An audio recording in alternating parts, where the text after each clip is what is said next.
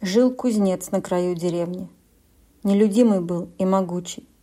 Шла молва про него дурная, что он магией был обучен. Все боялись его, и кузню стороной всегда обходили. Но в нужде, забывая страхи, на поклон к нему приходили.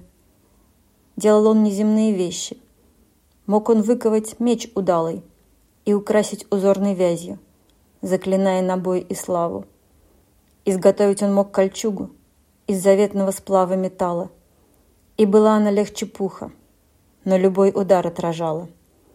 Вот однажды он выковал розу, что умеет прогнать печали. Как живая была та роза, лепестки на ветру трепетали. Той страной правил царь могучий. Проезжал как-то он деревней. К кузнецу за мечом заехал и увидел цветок волшебный. Возжелал царь прекрасную розу. Но кузнец не пошел навстречу. Приказал царь схватить нахала и казнить во дворце под вечер. Розу царь поставил в покоях. Вдруг цветок тот, ожив, распустился.